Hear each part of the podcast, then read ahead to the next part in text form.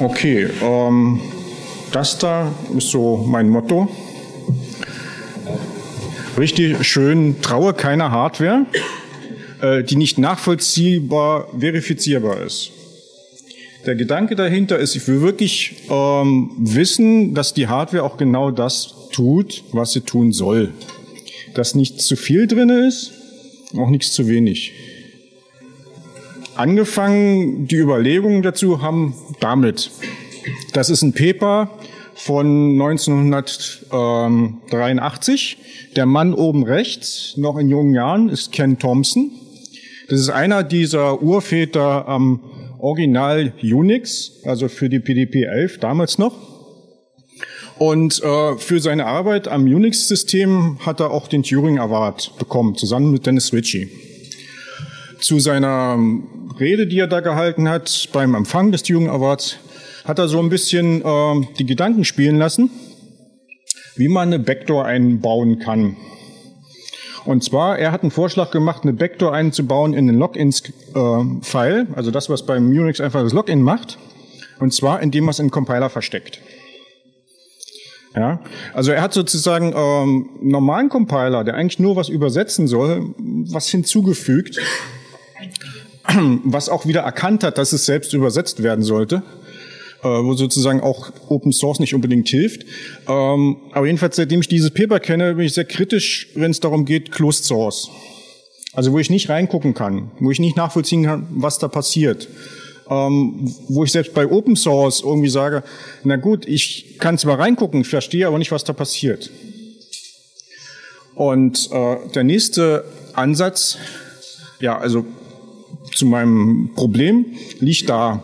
Das ist so, so ein bisschen Schichtenmodell. Wir haben ganz unten die Hardware, die macht, was sie soll hoffe ich. Oben drüber HAL, abgekürzt ist der Hardware Abstraction Layer. Das ist so eine Schicht, wo man sagt, dieses unterste, das so ein bisschen ähm, wie BIOS, äh, viele Hardware-Funktionen zusammengefasst werden, dass irgendwie meinetwegen jeder USB-Hub äh, wieder für Software aussieht wie ein USB-Hub, egal von welchem Hersteller ähm, dass man oben drüber so ein bisschen das Filesystem hat, Driver, System Calls und sowas. Das ist alles noch sehr, sehr betriebssystemnah.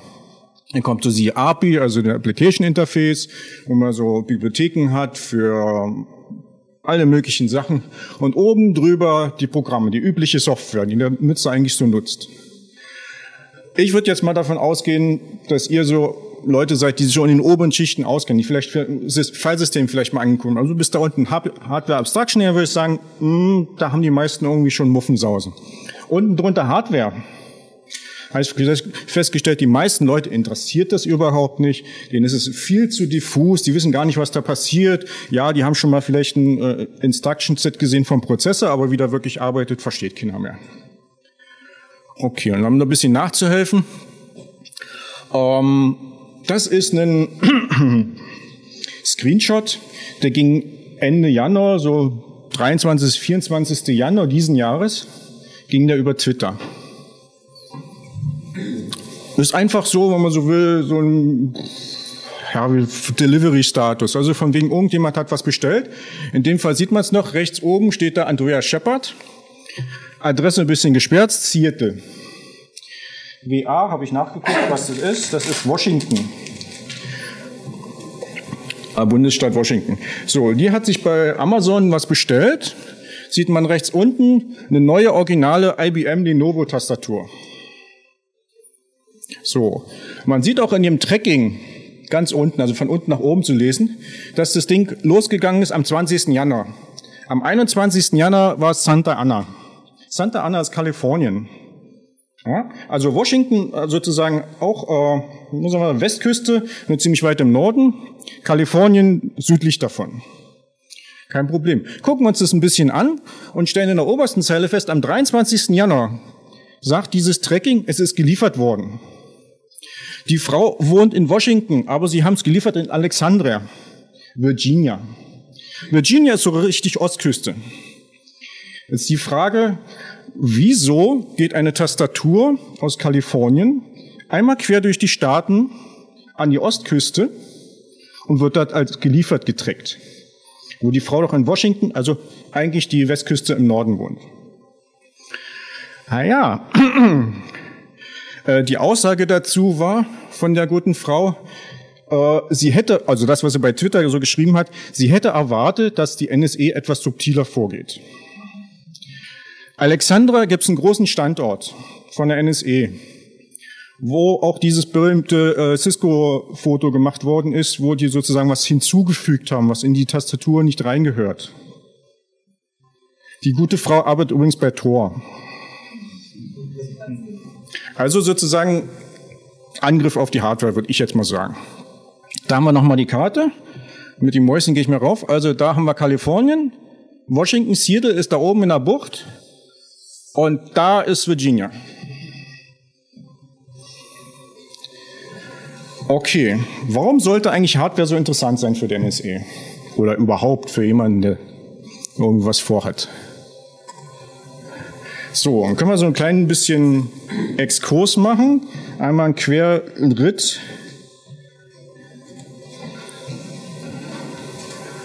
Ja, warum geht das nicht? Moment, Moment, Moment. Da muss ich den Vollscreen auflösen. Warum macht er das nicht? Hallo. So, jetzt wollen wir den da haben. Ha. Da war es gerade. Ah, da haben wir es. Wo ist jetzt mein Mäuschen? Also, fangen wir an. Ich habe ja bei der ähm, bei der ja, Beschreibung von dem Vortrag, was ich vorhabe, eine ziemlich lange verwirrende Linkliste drin gehabt. Einmal in der englischen Fassung, einmal in der deutschen Fassung. Die unterscheiden sich ein bisschen. Aber jedenfalls wollte ich ein bisschen anhand Wikipedia, damit ihr das nachlesen könnt, ein bisschen mal ab, abarbeiten. Also eine Backdoor ist ja eigentlich was, was um, ähm, eingebaut worden ist, um sozusagen nachträglich noch einen Zugang zu haben. Auf irgendwas, versteckt, wie auch immer. Ähm, kann man absichtlich einbauen, kann zufällig drin sein. Äh, zufällig, sagen so, wenn es zufällig reingeraten ist und jemand anderes das ausnutzen kann, sagen manche Leute auch dazu Backdoor. Also wie fehlerhaft. Ähm, ja, das geht nicht nur in Software, es geht auch in Hardware. Man kann sowas auch in Hardware implementieren und das hat für solche Leute wie NSE oder andere Interessentengruppen, Diensten den riesengroßen Vorteil, die können das benutzen, egal was ihr für ein System drauf laufen habt. Ob ihr das franzige Windows runtergeschmissen habt, ob ihr ein Linux laufen habt, ob ihr ein ähm, OpenBSD laufen habt, ist völlig egal. Es läuft auf Hardware. So.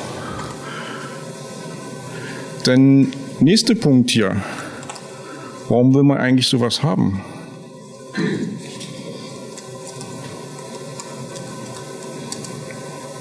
Upsala. Warum nicht? Da war das Netz weg gewesen und der hat sich wieder ein anderes Profil ausgesucht. Nee, da ist jetzt nichts zu retten. Okay, machen wir es offline. Also nächster Punkt wäre für mich eigentlich so hart Abhörgeräte. Der deutsche Link dazu ähm, ist so ein bisschen so wie Wanze. Also das, was man so kennt, man will ein bisschen was mithören, man will Daten abgreifen. Das geht auch in Hardware. Ähm, ich weiß nicht, ob ihr euch dran erinnern könnt, der Guardian hat ja mal untersuchen lassen, ähm, was die Jungs alles auf diesen Laptops haben zerstören lassen als die bei den Keller diese Orgie hatten mit irgendwelchen Apple-Laptops und sowas, die sie zerstören mussten was die sozusagen wirklich gezielt von irgendwelchen Sachen runtergeschmissen haben, geflext haben wollten oder wie auch immer. Da war ein Tastaturcontroller dabei. Passt wieder zu diesem Lenovo-Teil. Ähm, was auch drinne sein kann, ist sowas wie ein Killswitch. Von wegen ähm, die amerikanische Luftwaffe, wie auch immer, die wünscht sich sowas für ihre Flugzeuge. Wenn zum Beispiel die Flugzeuge irgendwie in falsche Hände geraten, wollen die auf den Knopf drücken und die Flugzeuge werden danach blind, gerade da ausgefallen, wie auch immer. Irgendwie sowas im Knopf, dass man so nach, sozusagen irgendwie noch einen Zugriff hat, wenn Geräte abhandengekommen sind. Sowas kann man aber noch natürlich auch in die andere Richtung benutzen. Also natürlich können auch die Amerikaner da fliegen und die Chinesen vielleicht auf den Knopf drücken, wenn sie das Wissen dazu haben. Ähm, das kann, also ein Killswitch kann so ein Punkt sein, den man in Hardware einbauen möchte.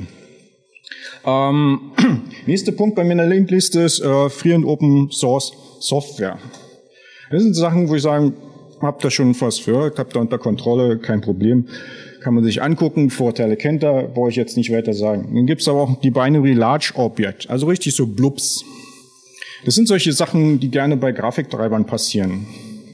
Ja, man hat irgendwo, weiß nicht, den super Nvidia Grafikchipsatz drinne und dafür kriegt man halt irgendwas nur Binäres, was dann irgendwie mit einem Linux-Kernel sowieso funktioniert, aber mit irgendwelchen BSDs oder ähm, was es so gibt, ähm, andere Systeme, die einfach direkt aus den Quellen kompiliert werden, denen funktioniert es halt nicht. Okay, ähm, es gibt auch Open Source Hardware. Also eigentlich gleiche Prinzip wie Software, hat aber den Vorteil, dass alle Baupläne dazu offen sind. Und da kommen wir schon wieder dran, nur sage, ich kann Open Source Hardware mehr vertrauen, weil ich mir die Baupläne angucken kann. Weil ich da reingucken kann, wie sieht's denn aus, was machen die eigentlich? Oder haben die da irgendwie einen Tastaturcontroller drinne, der mehr macht, als er soll? Ähm, es gibt auch freie Hardware. Und so will, ähm, es ist eigentlich dieser Unterschied bei Open Source habe ich ja nur die Möglichkeit reinzugucken. Also zu überprüfen, was da passiert. Aber ich habe nicht die Möglichkeit, es zu verbessern, zu verändern, weiter zu distributieren. Das ist dieser kleine feine Unterschied wieder bei freier Hardware. Ähm, jo. Da sind wir dann eigentlich schon wieder richtig bei Hardware. Eigentlich so eine Leiterkarte. Machen wir den mal zu hier. Funktioniert ja eh nicht. So. Okay, also oben drüber diese ganze Schicht, haben wir gesagt.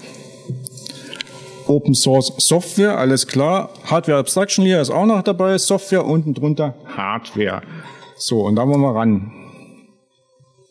Wichtig, meine Statements. Ich sage einfach, wenn ihr Open Source Software betreiben wollt, braucht ihr Open Source Hardware. Ihr braucht das Wissen darüber, wie funktioniert der Chipsatz, der drauf ist wie kann man die Northbridge programmieren, wie kann man das und das machen. Also die ganzen hardware-nahen Sachen, da braucht ihr eine vernünftige Dokumentation dazu. So, und das kann ja eigentlich wieder nur freie Hardware garantieren. Normale Hardware, die man so beim Chinesen um die Ecke oder sowas kaufen kann, liefert das nicht mehr mit. Das war früher mal so IBM XT-Generation, also so Mitte der 80er Jahre. Die haben ja richtig schön Doku mitgeliefert zu jedem Chip und Karten und was da für Signale drauf sind und so weiter. Und das war auch genau der Grund, warum es plötzlich so viele Klone davon gab, weil sich diese, also auch der Grund, warum sich dieses System plötzlich durchgesetzt hat, weil es jeder nachbauen konnte. Und danach ist es so immer kleiner geworden, das, was man eigentlich sozusagen noch machen kann. So. ja lustig, ich habe letztens äh, Fernseher gesehen, da lag in der Bedienungsanleitung der komplette Schaltplan des gesamten Fernsehers mit bei. Standard. Das war mal Standard. Ja, ja, das war mal so. Es war mal so. Es gab auch, also sagen wir, es gibt auch noch äh, Dienste, also richtig Serviceanbieter, die hatten auf Request und dann sagt halt, ich brauche hier von dem und dem Fernseher irgendwie meinen Schaltplan. Die haben für ein paar Euros haben die riesengroße Schaltpläne mitgeliefert. Und so müsste es eigentlich sein. Man braucht das auch. Okay, andere Richtung, also, also eigentlich, man sieht ja, es bedingt sich gegenseitig, man braucht beides. Man kann aber auch zum Beispiel keine freie Hardware machen, wenn man keine freie Software hat. Ich kann zum Beispiel kein, äh, Programm, oder kein, kein Board machen, Computer, wie auch immer, mit irgendwelchen Closed Source Tools. Bei denen kann ich ja nicht wieder trauen. Diese Problematik von Thompson ganz am Anfang. Ja, ich weiß ja nicht, was die Software reinbaut in mein Board letztendlich. Ich kann zwar feine Transistoren, Chips und Dioden und sonst was alles zusammenbasteln, äh, malen, aber was dann letztendlich rauskommt, wenn ich ein Closed Source Tool habe. Okay, ähm, aber wie funktioniert das erstmal Hardwareentwicklung? Deswegen machen wir jetzt den Parcours einfach mal quer, also von, von Anfang bis zum Ende, aber vorwärts. Also, wir haben hier eine Liste an Tool, und Programmen, wie auch immer, ähm, die dazu geeignet sind, Boards zu basteln, herzustellen, denen man seine werfen kann. Äh, ich habe es ein bisschen mal sortiert nach Popularität. Da steht an erster Stelle sicherlich Eagle, wird für lau hinterhergeworfen, ist aber proprietär. Orchid, das ist eine Windows-Variante von Cadence, auch proprietär, aber auch sehr beliebt. Dann gibt's noch Allegro, auch noch Cadence, das ist dann aber sozusagen für richtige Betriebssysteme, nicht für Windows. Ähm, dann haben wir den Alten Designer, der kostet aber schon richtig Geld. Den benutzt keiner mehr, um so mal eben auf dem Küchentisch ein Projekt zu machen, weil er muss für Lizenzen schon fünfstellig abdrücken. So, dann äh, lasse ich mal eine große Lücke und dann gibt es so zwei Sachen unten drunter, das KiCad und die GNU EDA Tool Suite. Das sind die einzigsten äh, Tools, die Borddesign sozusagen unter freien Lizenzen machen.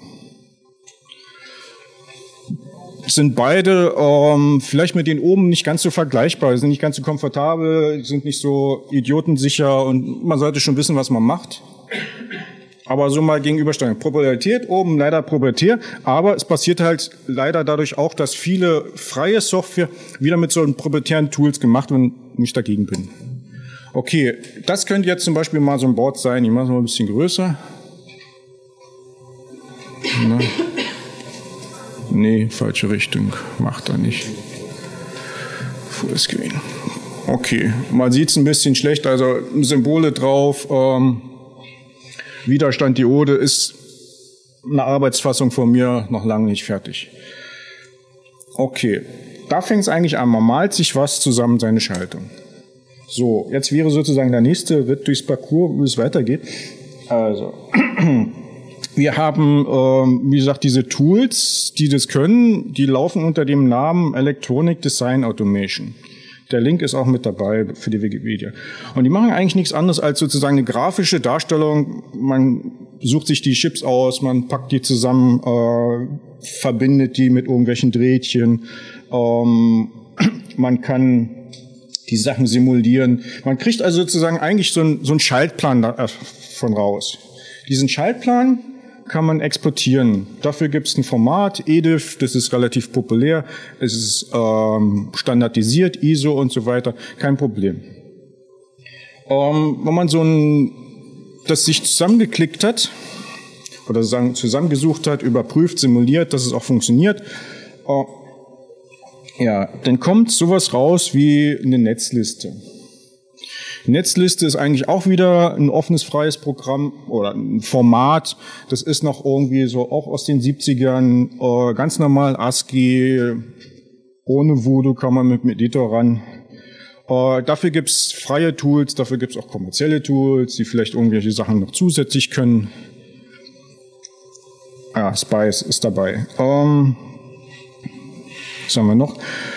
man fängt, wenn man sozusagen das überprüft hat, dass es wirklich funktionieren müsste, fängt man an, zu jedem Chip oder jeder Diode, jedem Bauteil, was man da drauf hat, einen Footprint rauszusuchen. Dass man sagt, ich will es in dem Gehäuse haben, dann habe ich irgendwie acht Beinchen und die sind so und so angeschlossen, sucht sich das zusammen, guckt nach den Größen, überprüft die Größen, guckt, dass das Raster auch hinhaut, dass man nicht zu viele Raster miteinander vermixt und macht dann letztendlich die Leiterplattenentflechtung. Also man, die Drähte, die man vorher sozusagen in der Grafik einfach so gemalt hat, von Bindung A nach B, die müssen ja auf der Leiterplatte auch gelegt werden, dass die auch richtig funktionieren, dass die Abstände eingehalten werden, dass kein Übersprechen zur Nachbarleitung ist, dass die Leitungen äh, auch dick genug sind, um zum Beispiel ausreichend Ströme führen zu können.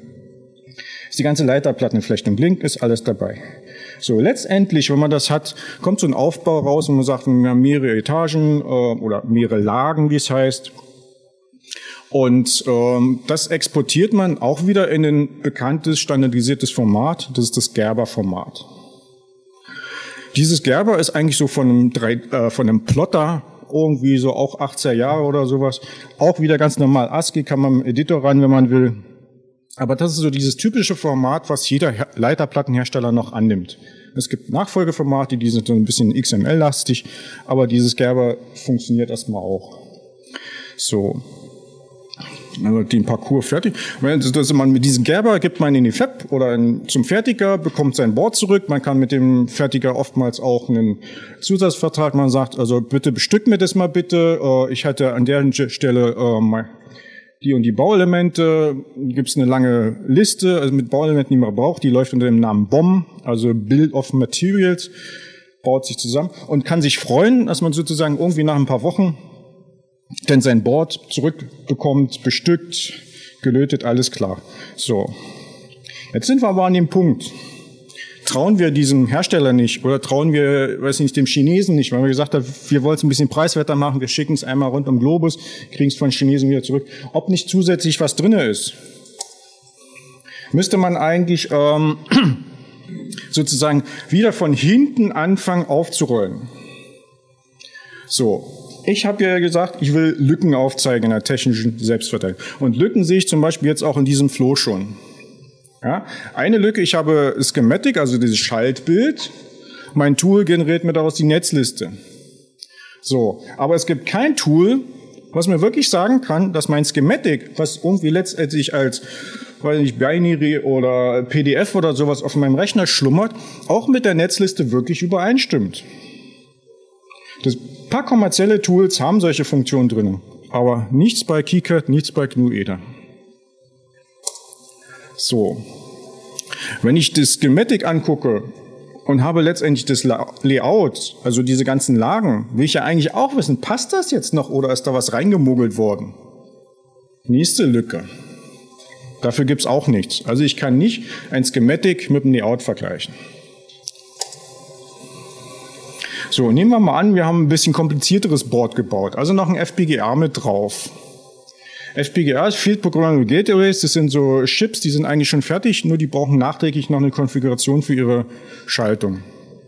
So, wenn man solche ähm, Hochsprachen, die es dafür gibt, benutzt und eine Konfiguration zusammenbastelt, hm, sind wir wieder in der proprietären Falle drin.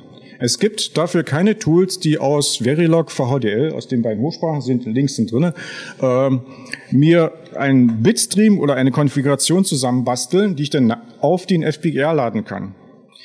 Es gibt ähm, roundabout gute vier Hersteller, die FPGAs machen.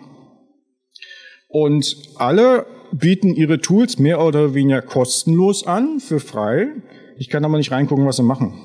Die Datenformate sind auch zu. Also ich kann auch nicht sozusagen mir ein eigenes Tool schreiben, was letztendlich das Datenformat dort erzeugt und dann meine Konfiguration reinschreiben. Keine Information, nix.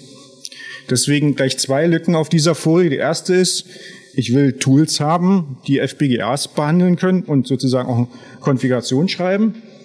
Und ja, ich will freie FPGAs haben, wo ich dann auch nachvollziehen kann, dass der FPGA das macht, was er soll. Wenn ich mir einen kaufe, weiß ich es nicht. Die Amerikaner haben ein extra Programm aufgelegt, weil sie den Chinesen nicht über den Weg trauen, dass die zusätzlich vielleicht irgendwie noch einen Killswitch einbauen in FPGA. So, jetzt können wir uns vorstellen, also Parcours rückwärts. Wir haben unser Board auf dem Tisch. Sieht meinetwegen so aus. So. Jetzt will ich aber wissen, mein Board auf dem Tisch, passt das mit dem Schematic, was ich ganz am Anfang gezeichnet habe? Gibt es dafür Tools? Nein.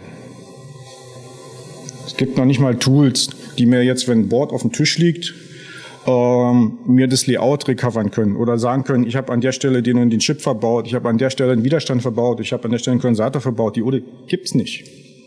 Eigentlich müsste man an der Stelle sozusagen, ähm, also mindestens wieder mit ähm, ja, optischer Inspektion rangehen. Also es gibt so einen, so einen Begriff, der nennt sich automatische optische Inspektion. Der wird eigentlich beim Bordhersteller benutzt, um ähm, zu gucken, ob seine Chips, die unterm Gehäuse ziemlich viele Beine haben, richtig aufgelötet hat passiert immer mal, dass irgendwie Kurzschlüsse drauf sind oder dass er irgendwie mal ein Bein nicht erwischt hat, weil vielleicht Temperatur nicht so richtig gestimmt hat beim Löten. Also er macht eigentlich ein Röntgen von dem Board und guckt, ob richtig angelötet ist. Dieses gleiche Prinzip kann man auch dazu benutzen, um wieder das Layout zu recovern. Also er muss so eine große Dosis äh, Röntgenstrahlung benutzen, dass durch Silizium durchkommt, um unten drunter die Boards zu sehen, dass man wirklich bei dem Board auch die ganzen Layer durchschimmern sieht und praktischerweise in verschiedenen Grautönen. Also man kann aus diesen Grautönen sozusagen die einzelnen Layer wieder rekonstruieren. Okay. Ich will auch will wirklich wissen, passt das alles zusammen? Sowas hier ist untauglich. Also das ist einfach bloß, ich habe ein Oszilloskop angeschlossen, habe jetzt meine Signale überprüft. Damit sehe ich nichts, damit sehe ich keinen Killswitch, weil ich ja nicht weiß, wie er getriggert wird. Okay, ähm, man braucht also sozusagen irgendwas, was, was intelligenter ist. Wenn man die Lea hat, und ich jetzt beim Gerber-Format, also aus diesen Layern das Gerber-Format wieder rekonstruieren kann, hätte ich ganz gerne auch ein Tool, was mir Gerber zum Beispiel erschreiben kann. Ähm, was haben wir noch? Okay. Also die beiden Gerber, die ich mir also das eine, was ich mir selber erzeugt habe am Anfang beim Board herstellen, mit dem, was letztendlich auf dem Tisch liegt, will ich überprüfen, ob die gleich sind. Paranoid wahrscheinlich. So. Angenommen, ich kann das. Ich, angenommen, bin in der Lage, eine Netzliste daraus zu recovern. Also wieder zu gucken, ich habe ja die und die Chips drauf, ich habe die und die Bauelemente drauf. Aber bitteschön, wo ist das Tool, das mir zwei Netzlisten miteinander vergleichen kann? Ein Diff reicht da nicht. Es reicht ja, in der Netzliste ist es eigentlich fast völlig wurscht, in welcher Reihenfolge die Bauelemente auftauchen. Wir müssen die erstmal rumsortieren. Ja, und dann kann ich hoffen, dass ich wirklich eins zu eins ein Vergleich hinkriege. Es braucht einen wirklichen Tool dafür. So. Ähm, angenommen, ich kriege das auch hin, aus dieser Netzliste einfach sowas wie ein Schematic wieder zu basteln. Also wieder ein Schaltplan, der wieder so schick und fancy aussieht, wie den, den ich gemalt habe. Aber, oder ich kriege den aus einer anderen Quelle. Aber es, wo bitte ist das Tool dafür, wo ich die beiden wieder miteinander vergleichen kann?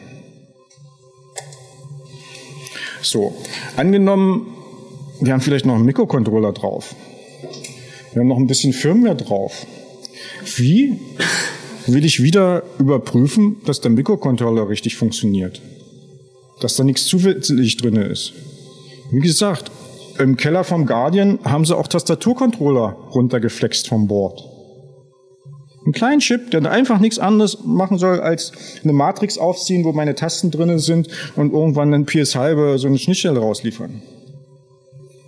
Wäre aber für meine Begriffe so als, naja, unbedarfter der geniale Ort, um den Keylogger einzubauen. So. Wenn ich jetzt zum Beispiel ähm, FPGA drauf habe, also wieder was, was ich eigentlich konfiguriert habe, ich kann aber nicht überprüfen, ob die Tools das Richtige machen. Wie will ich absichern? Wie will ich wirklich mich davon überzeugen, dass nicht der Chinese beim Herstellen von FPGAs oder mein Tool unterwegs beim Generieren von der Konfiguration nicht irgendwas eingebaut hat, was da nicht rein soll? Vorschläge nehme ich gern entgegen. Okay. Bin schon fast. Boah. Das da ist meine Liste. Ich will die, List, die vielen, vielen Lücken geschlossen haben. Ich will, dass die Tools besser werden. Ja.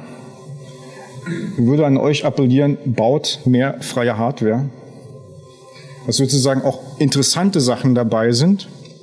Können ja mal gucken, ob jetzt das Netz wieder funktioniert, um mal was Interessantes zu zeigen.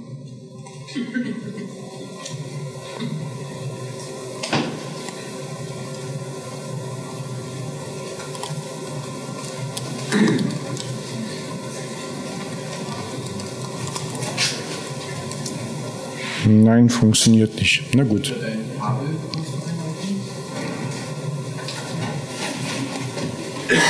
Das ist überwired, DHCP.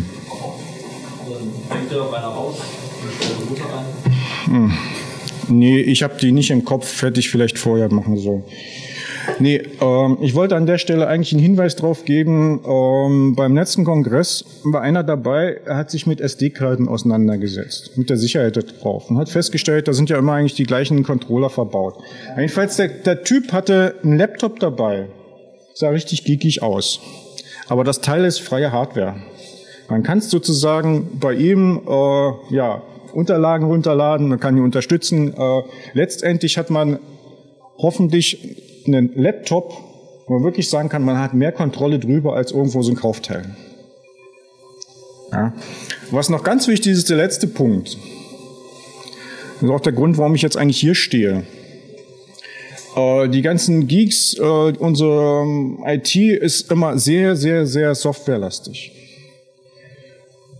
Ich möchte ganz gerne auch das, das Wissen darüber, wie man Hardware zusammenbaut, wie es funktioniert, welche Tools man dabei benutzt, welche Algorithmen, welche Techniken, ähm, dass das Wissen eigentlich auch ähm, verbreitet wird, dass sozusagen ja populärer wird, dass mehr Leute sich damit auskennen, dass man irgendwo so auch eine gewisse kritische Masse erreicht, sich mehr Leute dafür interessieren und dass man sozusagen als Laie auch wieder nachprüfen kann, weil man sich ein Wissen erworben hat, wie funktioniert das, kann ich dem jetzt mehr trauen als vorher oder nicht.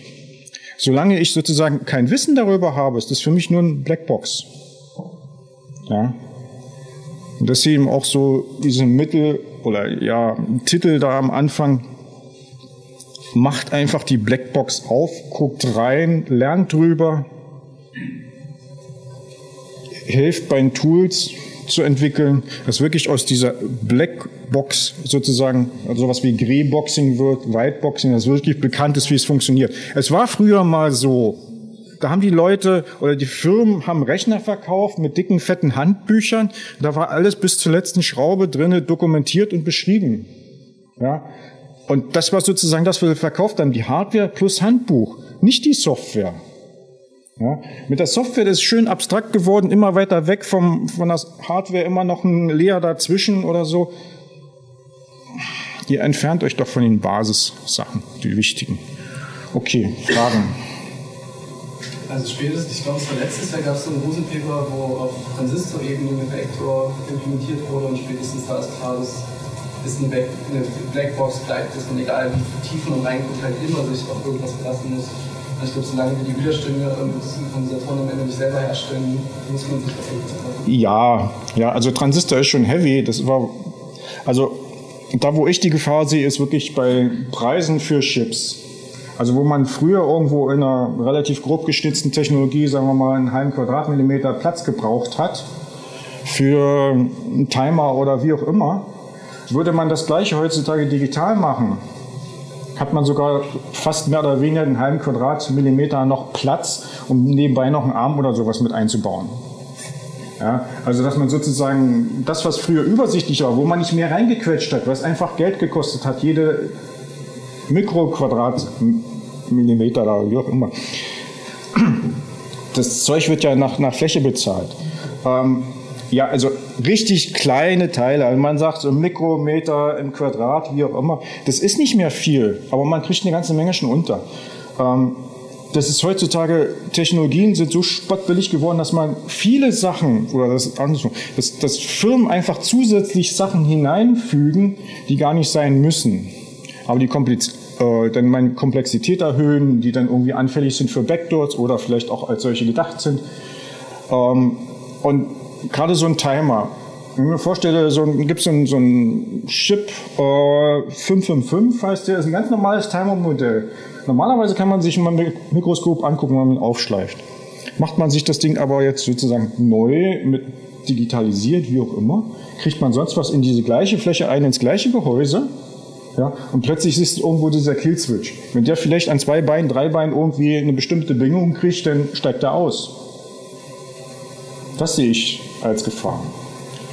Oder dass jetzt irgendwo äh, Zugänge, die vielleicht früher ähm, nur Eingeweihte benutzt haben, also zum Beispiel Testzugänge, gibt so für Boundary Scan Tests äh, ein GTEC. Das sind so vier, fünf Leitungen.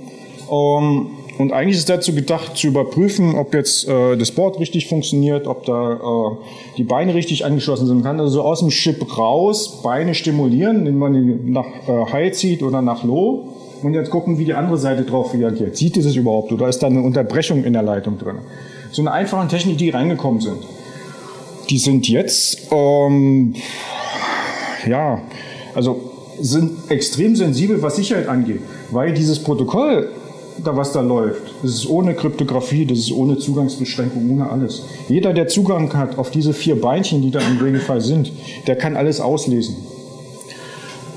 Heutzutage die Hersteller für einen Mikroprozessor oder sowas oder andere Chips, die verstecken das nur. Das ist einfach nur Obfuscation. Das ist einfach nur so der Fakt, dass die nicht mehr rausgeben, auf welchen Befehl jetzt äh, welches Register gelesen werden kann. Aber im Prinzip ist es so, auf dem Chip selber wollen sie jedes Flipflop, was da drauf ist, testen können. So. Und wenn ich aber in, weiß, in welcher Kette, an welcher Stelle welches Bit zum Beispiel für einen Super-User-Mode zuständig ist, kann ich über ein GTEC einfach die Kette austauschen, genau dieses eine Bit kippen und ich bin plötzlich Super-User.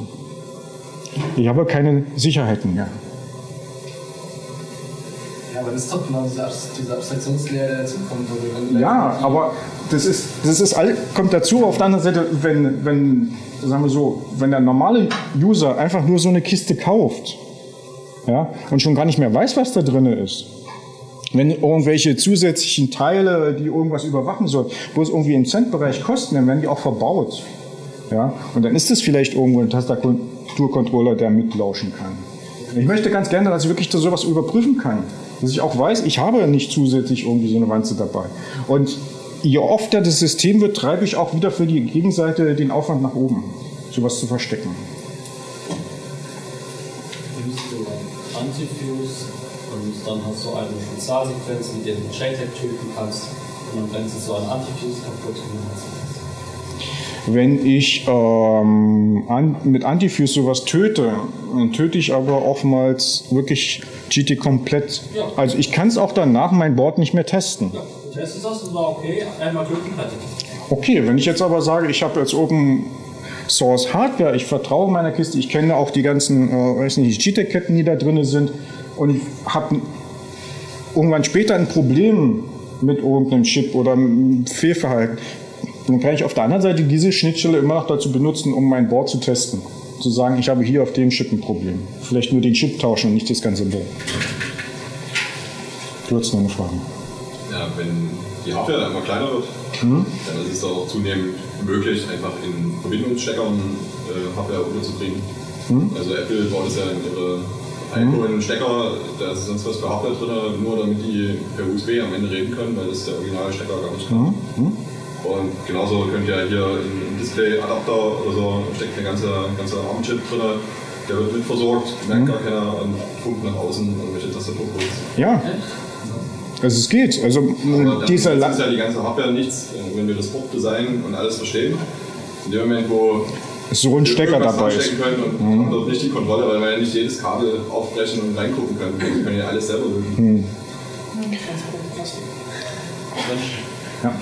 Ähm, ich möchte danken für den Morgen. Äh, ich, du hast jetzt hier so eine schöne Liste an, an vielen Dingen, die fehlen. Ähm, planst du irgendeinen Hackathon, wo eins von diesen Dingen mal? Also ich muss zugeben, ich habe vor vielen Jahren mal Informatik äh, studiert.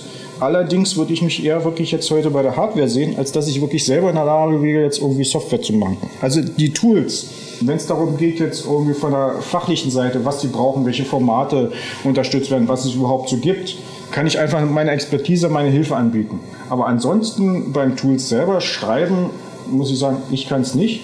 Äh, wenn sich jetzt hier aufgrund des Talks Kontakte ergeben und man sagt, wir machen mal das eine oder wir machen mal das andere, dann wäre das super.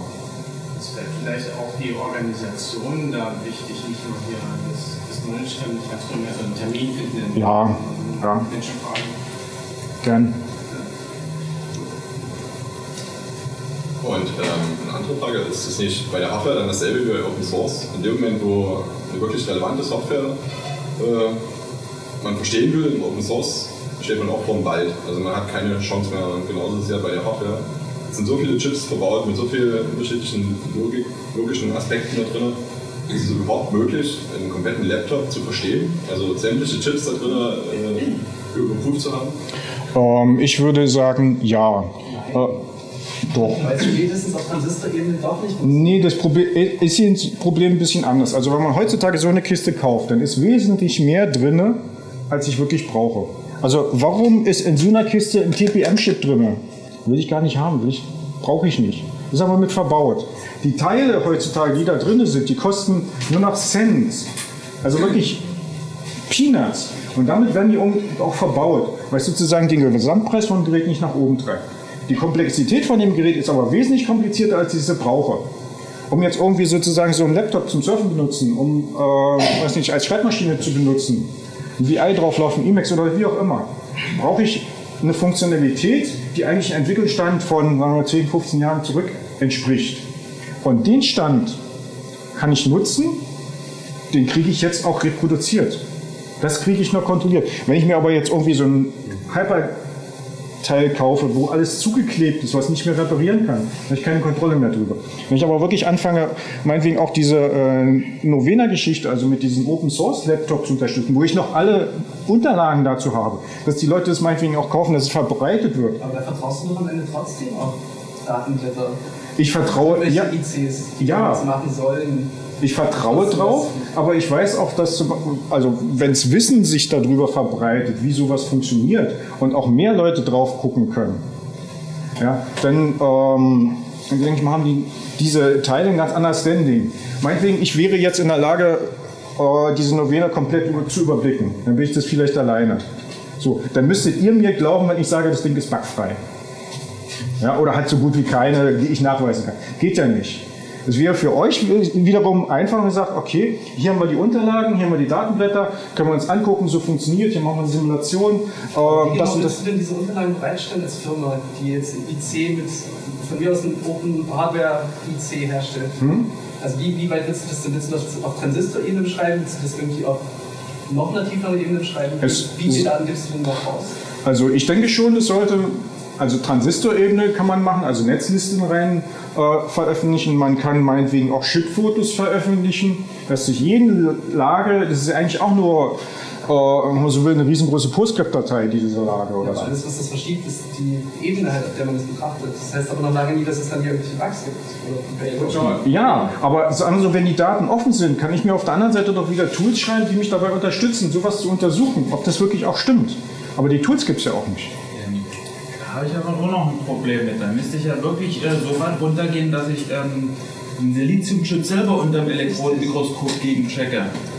Ja. Oder, oder ich muss darauf vertrauen, dass Intel mir den richtigen Chip geliefert hat, Ja. der auch ein, äh, drauf geprägt ist. Ja, und an der Stelle kann ich dir sagen, die Amis, also die amerikanische ähm, Wehrwirtschaft, wie auch immer, die traut noch nicht mal den Chinesen. Also wenn die einen Chip in Auftrag geben und der wird in einer chinesischen Fabrik gefertigt und der kommt zurück, dann schleifen die den auch auf. Das kriegen wir aber in Open Source dann schlecht hin. Sagen wir so, wenn man äh, es Open Source macht, so ein Chip, und die Daten veröffentlicht, das ist jetzt unser Layout. Und wir haben die Möglichkeit, aus Layout wieder zurück zum Schematic. Ja? Und die Tools dafür, die wieder Open Source sind, die man auch wieder überprüfen kann, ob die nicht irgendwo an der Stelle bloß Ja sagen, obwohl die nichts machen. Ja? Wenn man so eine, so eine Kette aufbaut, dann hat man mehr, mehr, mehr Indizien, dass es wirklich so ist. 100% wird niemand irgendwie sicher sein können. Ich, äh, von wegen, ich vertraue dem voll. Aber man kriegt mehr Indizien rein, dass es so ist. Wo man im Augenblick wirklich sagen kann, das ist eine schwarze Kiste, ja, die sieht für mich schwarz aus, heißt Blackbox und da läuft mein Linux drauf. Aber ich traue der Hardware nicht. Weil der Du hinter erstmal. Ich wollte noch zu dem einen Schritt was sagen, was ich aus meiner Erfahrung auch mit diesen ganzen EDA-Geschichten weiß, ist, ist halt, es ist auf jeder Ebene, sobald ich anfange, meine Net- Netliste zu machen und Netliste weitergehe, dass ich in jedem Schritt immer eine Optimierung drin habe. Und dann bei jeder Optimierung kriege ich den Rückweg nur noch ganz schwer hin. Das wird ein großes Problem aus, einer, aus, aus dem ersten Schema sozusagen, über den ganzen Optimierungsweg dann auch wieder den Rückweg hinzubekommen, sozusagen. Das, was am Ende optimiert rauskommt, das, nur das zu vergleichen. Also, von der Funktion her kann man das natürlich durchtesten. Das ist ja Testing ist ja normal, dass man, aber das ist natürlich wieder ein Platzproblem. Aber das ist, es wird ein Problem geben, mit wirklich Optimierungen das sozusagen auf Software-Ebene nachzuprüfen. Also Optimierung sehe ich auch ein Problem, aber dann eher so bei dieser FPGA-Geschichte, wo man wirklich am Anfang VHDL Verilog hat und seine wilden Prozesse schreibt und am Ende kommt irgendwas raus, was vielleicht für zwei oder drei Register sind oder sowas, weil haufenweise Nonsens geschrieben wird und der Rest wegoptimiert worden ist. Da ist es extrem. Aber wenn man sozusagen jetzt ein Schematic hat und ich schreibe mal hier einen Transistor rein und da einen Chip oder sowas, dann bleiben alle meine Fehler, die ich gemacht habe, eigentlich auch drinnen. Optimiert wird das Routing zwischendurch und das kann ich ja wieder nachvollziehen. Wobei man natürlich auch sagen muss, wenn man es wirklich testen möchte, dann muss man wirklich, man muss ja noch nicht mal aufschleifen. Man kann es wirklich nehmen und jedes, einfach wirklich jeden Pin in jeder Kombination mit 1 zu 0 belegen. Da ist die Kombinatorik zu groß. geht, ja. Ich Und- ich sag ja genau, das ist der einzige wirklich, einzig wirkliche Test, um, um alles so zu machen. Man kann eine ganze Menge machen, man kann simulieren. Aber selbst wenn man sich wie das Szenario Killswitch vorstellt, Genau, das. Was ist mit der SD-Karte, die jetzt sechs Ich Abschlüsse? bin in die Bereiche, die ich am besten schon gewusst, welchen Raum das hat. Ich wollte nur sagen, das ist im Prinzip der Weg, der in dem Bereich der einzige mögliche ist. Wenn ich, wenn ich simuliere, dann benutze ich natürlich nur die Befehle, die ich auch haben möchte. Und deswegen, um gerade mhm. einen Transistor zu machen, muss ich wirklich jede Kombination durchprobieren. Das ist genau das Problem, dass das ganze Ding natürlich irgendwie vollständig ist, dann steigt die, die Böse exponentiell. Hm. Das ist und, aber, und aber wenn, die, wenn es dann einen Monat durchrechnet und dafür hat man dann wirklich sichere Hardware, nee, das reicht nicht. Ja, würde das nicht rechnen. Kommt auf den Schlüssel an. Also, das ist dann nur der Chip und nicht der Rest. Also bei, bei, bei Chips ist es wirklich extrem. Also Chips ist extrem. Also ich kenne zum Beispiel aus meiner Praxis ein Beispiel, da haben wir auf einer ähm, Linux-Maschine haben wir 5 Sekunden Lebenszeit von einem Mikrocontroller simuliert. Das war eigentlich nur DSP in ARM, Bussystem, ein paar kleine UARTs, also Pillepalle eigentlich. Jedenfalls diese 5 Sekunden Lebenszeit, also das Raufbooten, haben wir wirklich mal durchsimuliert. Diese Simulationszeit, die es uns gekostet hat, waren zwei Wochen. Und in dieser Zeit sind die meisten Rechner dabei abgekackt, weil die Systeme nicht stabil waren, mit Speichermengen und sonst was umzugehen. Ja, es waren wirklich nur fünf Sekunden simuliert. Und gerade das Problem, was du auch gesagt hast, was ich da sehe, selbst wenn du alles durchsimulierst, du weißt ja gar nicht, wie verquer die Leute ihren Killswitch gemacht haben. Welche Kombinationen da irgendwie an den Beinen das und das und das, dass letztendlich genau das passieren muss. Stell dir vor, die steht also eine schematische Datei irgendwo hin und die muss dann dreimal gelöscht sein, dann muss da noch ein Bit gesetzt sein, dann muss die mit dem, dem Timing irgendwo ein paar Bits sehen. Mach das mal. Ja. Das ist ja. Eben, das ist aber das, ist das Problem, worauf wir eben ganz auch explorieren und irgendwelche Situationen versuchen, das ganze Ding zu machen. Das ist aber nur eine Sache, das, das eine Problem, was ich halt sehe, ist eben die, die Optimierung dazwischen. Die andere, das andere Problem, was ich sehe, ist eben, dass, dass der meiner Ansicht nach der einzig sichere Weg nachzuprüfen, ob eine Hardware das macht, was sie soll, wirklich die, das, das, das richtige Testen ist. Hm. Du hast noch dazu, ähm, Im Radio hatte ich mal gehört über äh, eine Software, die heißt eGate. Mhm. Und was die macht, die äh, matcht äh, aufgeschliffene, also Fotos vom aufgeschliffenen Chip mhm. zu Standardzellen. Und das wäre doch genau ein Tool, was äh, in, in in eine deiner das, passt. Das, das ist, äh, ja, äh, ich habe mit dem Autor davon, das ist der Martin aus Berlin, äh, mal ziemlich lange in, Pankow in so einem kleinen Café gesessen und haben genau über diese Problematik geredet, wie diese Zellbibliotheken zustande kommen. Also sozusagen von meiner Warte, wie man es eigentlich macht. Und er hat halt das Tool geschrieben. Schönen Dank an Martin. Also es ist wirklich ein Tool. Äh, ich würde mich jetzt an der Stelle auch freuen, wenn es weiterentwickelt werden würde. Also er hat sein Diplom gemacht und damit ist sozusagen erstmal Ruhe. Man kann es übernehmen, ist halt freie Software, GPL, wenn ich das richtig noch im Kopf habe. Er benutzt ein bisschen exotische Bibliotheken, GTK und sonst was. Äh, ja, aber es ist ein richtiger Anfang. Wenn sich jemand findet, der es weiterpflegt, maintaint, super. Guckt es euch an, ist ein schönes Tool.